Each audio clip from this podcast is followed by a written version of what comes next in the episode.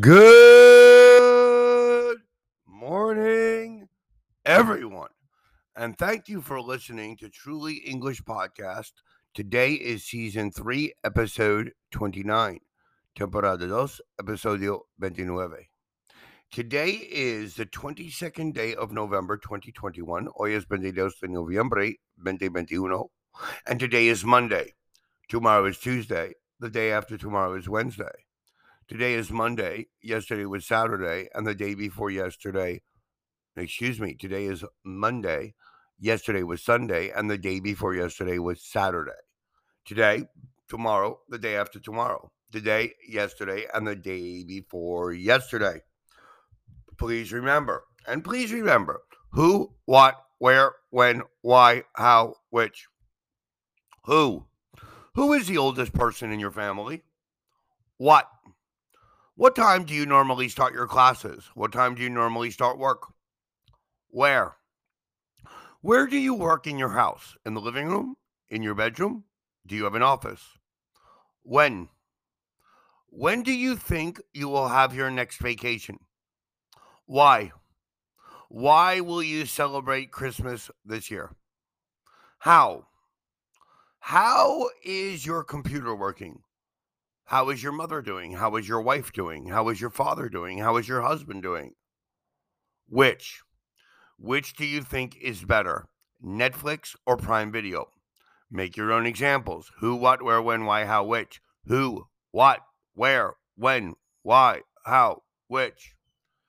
Now, today we are also going to review a few words that are used often quite, pretty, rather, and fairly. Quite and pretty are similar in meaning, equals less than very, but more than a little. I'm surprised you haven't heard of her. She's quite famous, or she's pretty famous, equals less than very famous, but more than a little famous.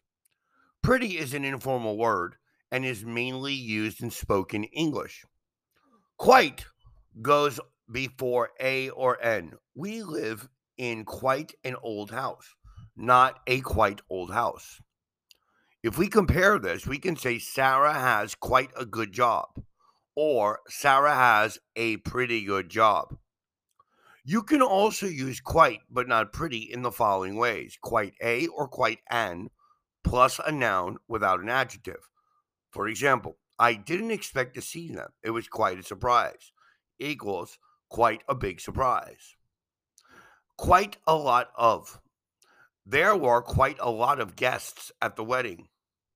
Or quite plus a verb, especially like enjoy. I quite like tennis, but it's not my favorite sport.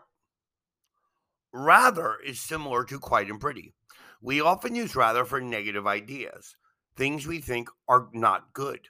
The weather isn't so good, it's rather cloudy. Paul is rather shy, he doesn't talk much. Quite is also possible in these examples. For example, the weather isn't so good, it's quite cloudy. Paul is quite shy, he doesn't talk very much. We could use either word. When we use rather for positive ideas, good, nice, etc., it means you, unusually or surprisingly. These oranges are rather good. Where did you get them?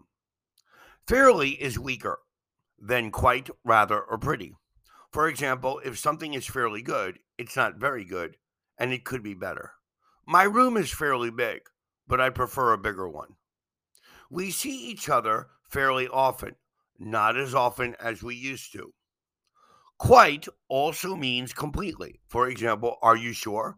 Yes, quite sure. Completely sure. Quite means completely with a number of adjectives.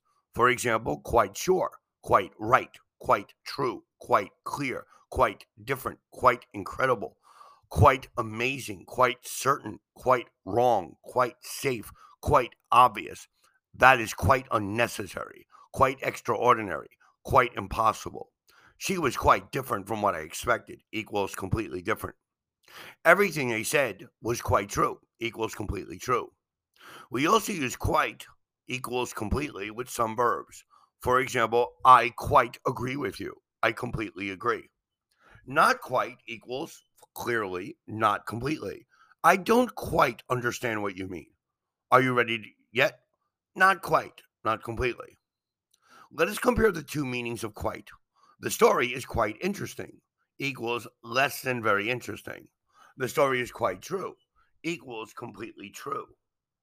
Now, your job for today, if you can make the time, is to study and make your own examples using quite, pretty, rather, and fairly. Quite, pretty, rather, and fairly. Make your own examples. This way, you will remember the word, the words. I want to thank everyone for listening to Truly English Podcast by Matthew today. Please remember you can send us any comments and any requests to info at trulyenglish.com.mx or to our Facebook or Twitter or Instagram account or here in Anchor Podcast. You can also visit our website at www.trulyenglish.com.mx, download material for free, send us a direct message, send us an email, or just see what we do. Have yourself a wonderful Monday. Have a wonderful work week. Thank you for listening to our podcast today. Please remember to listen to our next podcast tomorrow on Monday. Thank you again. Peace and love to everyone. Goodbye.